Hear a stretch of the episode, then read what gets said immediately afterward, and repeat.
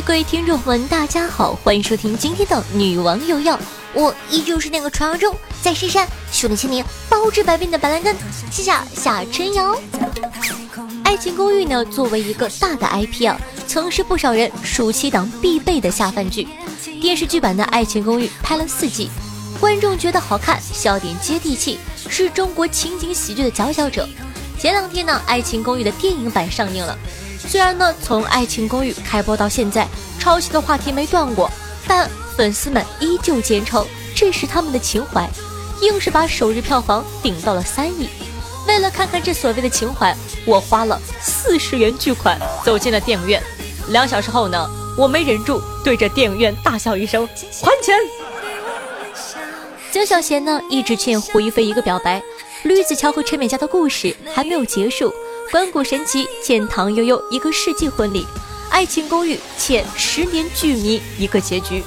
相信呢，不少影迷都和我一样，为了这几部电视剧留下的遗憾而走进了电影院。然而魔幻的是，我抱着想看爱情公寓的心，看了一出盗墓片儿。影版爱情公寓呢，一开始啊就在盗墓公寓两个次元来回切换，把观众搞得晕头转向。第一幕呢，最先出现的是袁弘的大脸，他是《盗墓笔记》吴邪演的是盗墓三人组吴邪、王胖子、张起灵深情重逢的剧情。所有观众一脸懵逼的时候，影厅呢还有工作人员大喊：“大家不要惊慌，不要惊慌，这放的是《爱情公寓》，大家不要惊慌。”情景剧没了，主线呢变成了盗墓，主角呢变成了袁弘饰演的吴邪。你前期宣传原班人马十年之约呢，在这里心疼一下袁弘，宣传不带他，海报没有他，就连电影百度百科上面的主演都没有他。明明是七个人的电影，我却始终不能有姓名。那《爱情公寓》是怎么和《盗墓笔记》融到一起的呢？你想多了，没有逻辑，瞎鸡巴融。公寓的戏份呢，总共只有开头三分钟和结尾三分钟。有个看过的网友啊，总结了一下这部电影，给各位呢没有看过的做一个参考。开场呢，你以为是《盗墓笔记》，前两分钟啊，你以为自己在看《爱情公寓》，十分钟的时候，你以为在看《十万个冷笑话》，中间大概一个半小时啊，你觉得其实这是《盗墓笔记》，到了最后决战的时刻，你才发现这或许是《王者荣耀》大电影吧。花了一部钱呢，看了四五部电影。中间啊还穿插 N 个国外影视的造型和梗，这样算一下，哎还不亏哦。设定呢就已经这么的毫无逻辑了，剧情啊更是全靠胡扯。主角们明明在雪山盗墓，居然能用 WiFi，能点外卖，还可以刷朋友圈，会微信抢红包啥啥的。打怪的时候呢，大家就吵吵闹闹，伴随着《爱情公寓》的主题曲又混过几分钟。要不是影院里前面有个小哥哥打王者荣耀，手机太亮闪到了我，我还以为自己在看游戏直播呢。这好歹是雪山，你们这在盗墓呢好吗？咋还浇上油了？导演呢靠着粉丝的情怀，以《爱情公寓》乱入《盗墓笔记》，豆瓣评分呢跌至二点四，荣登了二零一八年第一大烂片的宝座。活生生的孙悟空大战钢铁侠，绿巨人 PK 葫芦娃。这部电影呢，开启了全新的电影类型——诈骗片，厉害了老铁！爱情公寓呢，这部电影啊，注定是中国电影史上继《逐梦》演艺圈后的又一里程碑。许多人看完《爱情公寓》以后啊，都回去改掉了他们在豆瓣给《逐梦》演艺圈的评分，并表示。做这些都是为了让《爱情公寓》电影成为最低分，逐梦演艺圈或许成为最大赢家。其实啊，说真的，电影本身还好。网友生气的是，电影宣传内容和实际内容不一样。从前呢，最好的朋友在身边，最爱的人在对面；如今，最好的朋友在盗墓，最爱的人在挖坟。粉丝们为了情怀走进电影院，却未曾想自己的情怀成了他人圈钱的工具。最伤心的是粉丝，粉丝不傻，希望国产电影制作人呢多用点心，别再有第二部《盗墓公寓》了。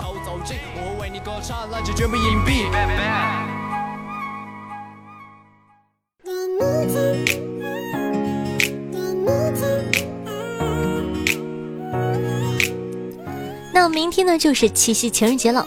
虽然呢我们国人把所有的节都过成情人节的本事，但夏夏在这里呢还是祝你们情人节快乐。七夕要到了，平常免费都没人要的朋友们又可以开始收费出租自己了。大家都知道呢，七夕是源于牛郎和织女的故事。千百年来呢，大家都为牛郎织女间至死不渝的爱情感动不已。可是长大后，我发现事实不是这样啊！我给你捋一下啊。一开始呢，牛郎在河边看到正在洗澡的织女，把她衣服藏了起来。后来呢，才有了相遇、相知、相爱。然后呢，被迫分开。大家听的都是这个版本，对吧？可是你现在认真想想，不对呀，这明明是一个犯罪案例呀！一个穷鬼偷看姑娘洗澡，还拿走人家衣服，逼姑娘嫁给他，替他生孩子，这是逼迫民女。姑娘好不容易被家人救了回去，穷鬼呢还拖着儿子闺女追到姑娘家门口。你瞅瞅，这牛郎，臭不要脸的！织女呢还心甘情愿地跟着牛郎。我怀疑这织女可能是个斯德哥尔摩综合症的患者。如果你觉得这个解释没办法让你打破对七夕的幻想，那夏夏从学术方面来给你说一遍牛郎和织女。在七夕这天呢，总有些情侣呢爱把自己比作牛郎织女，郎才女貌，郎情妾意，郎歌女志。牛郎高大威猛，织女小鸟依人。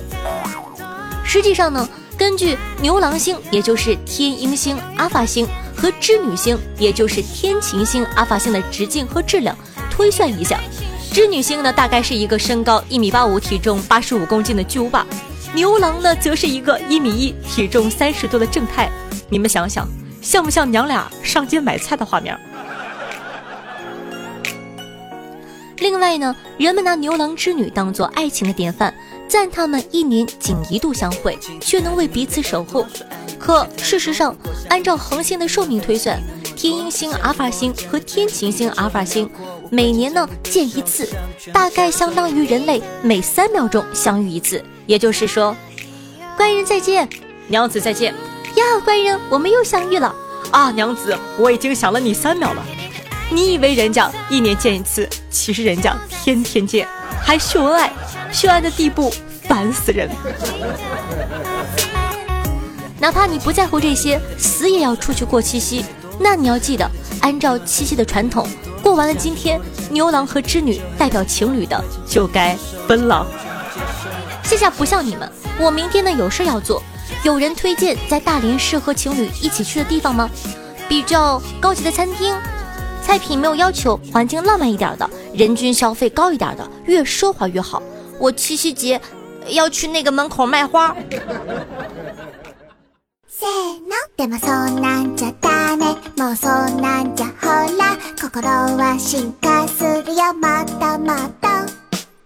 嗨，欢迎回来！您正在收听到的是《女王有药》，我是七夕节要去买花的夏夏夏春瑶。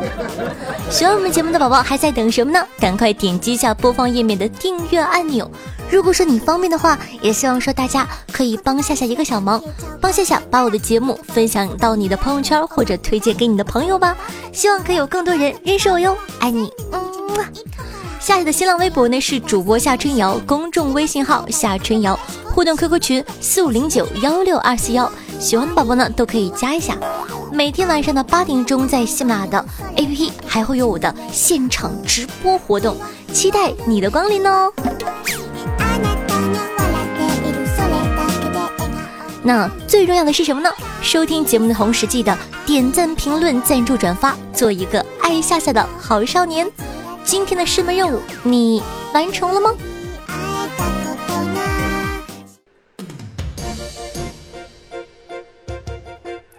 杭州小伙相亲，对方啊竟然是个男的。杭州萧山小伙至尊包发帖爆料说，相了好多次亲了，不是对方看不上我，就是我不喜欢对方。最近一次相亲呢，两家人都误以为对方家里啊是女孩，加了微信之后，网上聊了两天，聊得特别热情。第一次遇到这么热情的相亲对象，出来一见面，好家伙，俩大老爷们儿，两个人啊都懵了，冲着尴尬一起吃了顿饭，看到没有？只有男人才会真正喜欢男人。打算飞去见网友，修眉护肤，误航班。小郑呢在滨江做设计工作，他说啊自己打游戏认识了女友，对方在山东威海上学。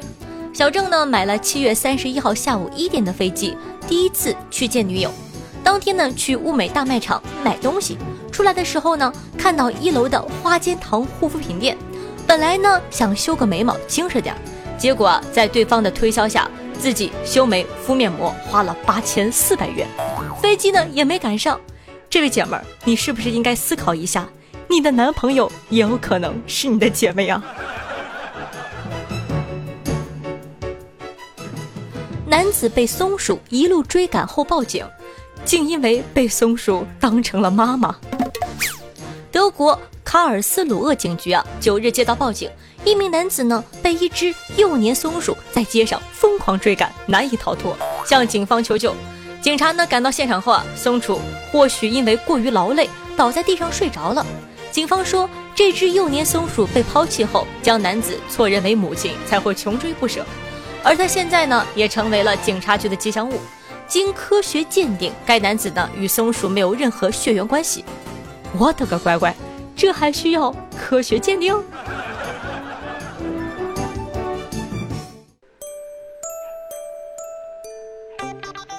现在的人呢，都很擅长在社交软件伪装自己。不同社交软件上，我是不一样的。比如，小红书标记我的装逼生活。推特标记我的日常生活，INS 标记我的文艺生活，抖音标记我的二逼生活，朋友圈标记我的面具生活，微博标记我的八卦生活。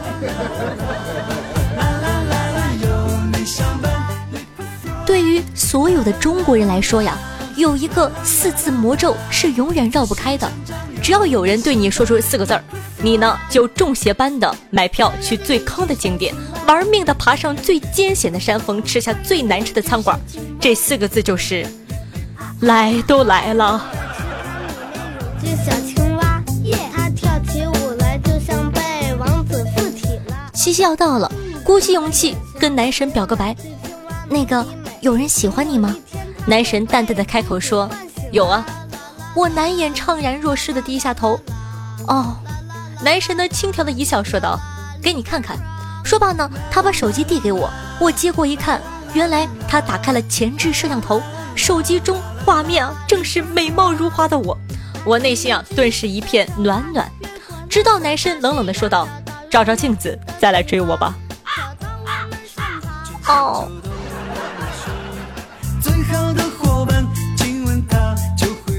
今天呢，我们公司的前台妹子啊说，男朋友一直对她很好。前两天呢，两周年说好去看电影的，结果妹子生气了，男孩子啊就一直在楼下等她。下雨了，全身都淋湿了，却从外衣的内衣袋里啊啊不对，却从外衣的内袋里拿出了四张没有一点水汽的电影票，说不知道他想看中文版的还是英文版的，于是就买了四张。听完后，好羡慕他们。换做是我的话，相处两年还不知道我喜欢看中文的还是英文的，男朋友早就不知道死了多少次了。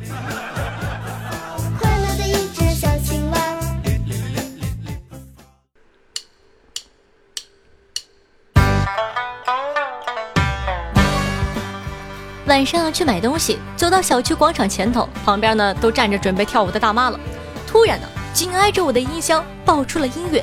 因为领舞的人还没来，大妈们的目光都聚焦到我身上，我一脸囧样，赶紧转身走三步，但想这样走呢，要绕很远，还是直走吧。转身走了三步，想想，哎，还是往回走吧。就这样来回呢多了几圈，大妈们居然跟我跳了起来，我靠，把我当成领舞的了。心里有点忧伤昨天呢，一个妹子啊私信我说放假回家大半个月了。因为妈妈讲了不好听的话，一直打击她的自尊心，她觉得很不开心，想离家出走。过了几分钟，她又私信我说：“不离家出走了，外面太热了。”我刚想劝她，心里有点慌张。判断一个女人是不是真的爱你，就在她发脾气的时候去强吻她。如果她挣脱开，骂你神经病，并且变本加厉的发脾气。那么她可能并没有想象中的那么爱你。如果他挣扎一会儿就软在你身上了，那么说明他窒息身亡了。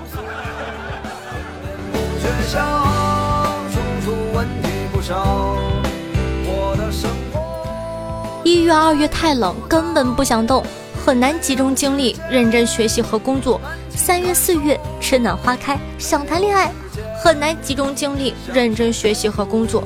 五月、六月各种小长假，需要好好的休息和玩。很难集中精力认真学习和工作，七月八月热成狗了，瘫倒在空调房里，很难集中精力学习和工作。九月十月黄金旅游季，美剧大片都上了，很难集中精力学习和工作。十月十二月马上年底了呢，心浮气躁等过年，很难集中精力学习和工作。做起来哪有说的那么简单？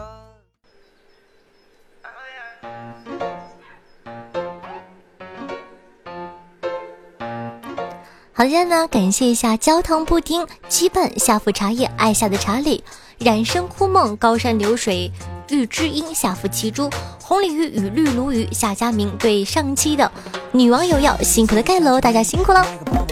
再来看看上期有哪些好玩的留言呢？听众朋友夏福安浅说道：“声声入耳，句句入心。喜欢一个声音是很美好的事情。愿世间春秋与天地，眼中唯有一个你。”哎呀，好害羞，表白夏夏，哇，美滋滋。上一期呢聊到这个追星的话题啊，听众朋友蔡徐坤 August 说道：“爱蔡徐坤的我，爱了他一百八十多天了。有一次呢，背着爸爸用了三百多块钱买了他的海报、明信片等等等等的，我爸还骂了我一顿。一次呢，看到有人骂坤坤，二话不说直接举报了。最近我爸也不知道咋地了，也要当爱坤，我一脸懵啊。他也买了海报，最近我看他手机里面搜索是青春期追星怎么办？”天哪！我也上去搜了一下，上面写着不要和孩子发脾气，要理解孩子。我去，教育专家现在都那么可怕了吗？呃，首先呢，很羡慕你有一个很好的父亲，他有足够的耐心和爱去理解你、包容你、陪伴你成长。也希望呢，你要理解父母的辛苦。喜欢追星，可以用自己帮父母做家务啊，去赚钱购买，并且告知父母。我相信父母会理解你的。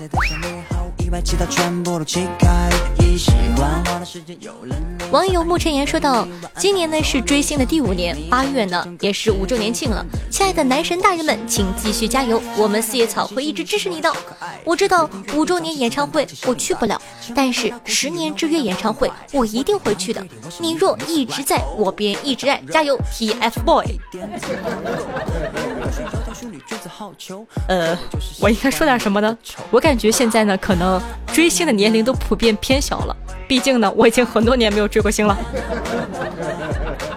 听众朋友一二三说道：网上认识一个小姐姐，性格样貌都很好，一起呢当了三年朋友，几乎无话不谈。直到她迷上了易什么千玺，我问是易什么喜来着？对灯发誓，我就问了一句，她说我再说易什么喜就拉黑。我也是皮。又问了一句：“一什么喜啊？”然后他真的把我拉黑了，一脸懵。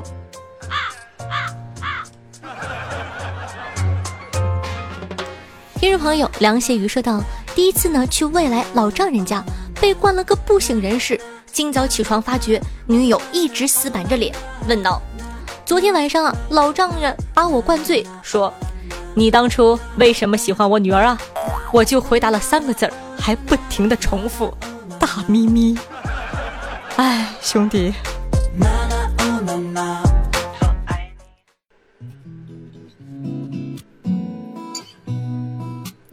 听众朋友 T G H 说道：上地理课的时候，老师跟我们讲尼亚加拉大瀑布是世界上最大的瀑布，然后看到我睡着了，就叫我回答他刚刚讲了什么。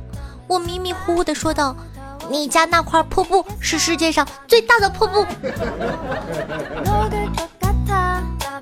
听众朋友，爷爷夜夜夜夜夜说道：“一只超级潜水狗出来冒泡了。我从高二呢就开始听下的节目，现在已经开学大二了，是不是潜的太久了呀？我真不是一般的懒。好了，我出来的意义呢，就是想让夏夏知道，有很多人像我一样在默默支持你。加油！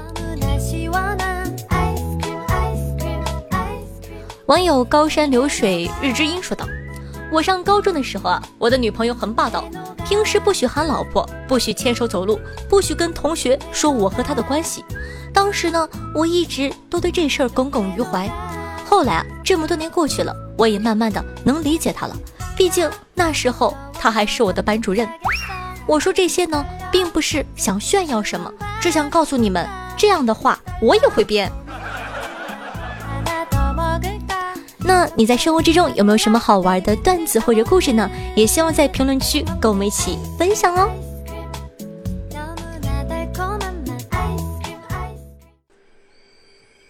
少世俗语，心本爱秋山，误入尘网中，一去三十年。栖鸟恋旧林，池鱼思故园。开荒嫩叶寄手竹归园田。好听音乐，好听的心情，这样的一首由陶渊明的《归园田居》送给大家，希望你可以喜欢哦。那喜欢我们节目的宝宝，记得点赞、评论、赞助、转发，做一个爱下棋的好少年。如果说方便的话呢，也希望说大家可以把下的节目转发到你的微博朋友圈，让更多人认识我，拜托拜托了。我的新浪微博呢是主播夏春瑶，公众微信号搜索夏春瑶，互动 QQ 群四五零九幺六二四幺，记不住的宝宝没有关系，可以看一下页面下方的详情哦。那以上呢就是今天节目的所有内容了，咱们下期再见，记得要想我，拜拜。山高且远，溪水喧喧。耕耘不语，何处早归？阡陌间，半日得闲。这闲庭前，一马挥毫待月。竹林迎来堂前燕，闲来春意困枕。小伙粗傲手牵。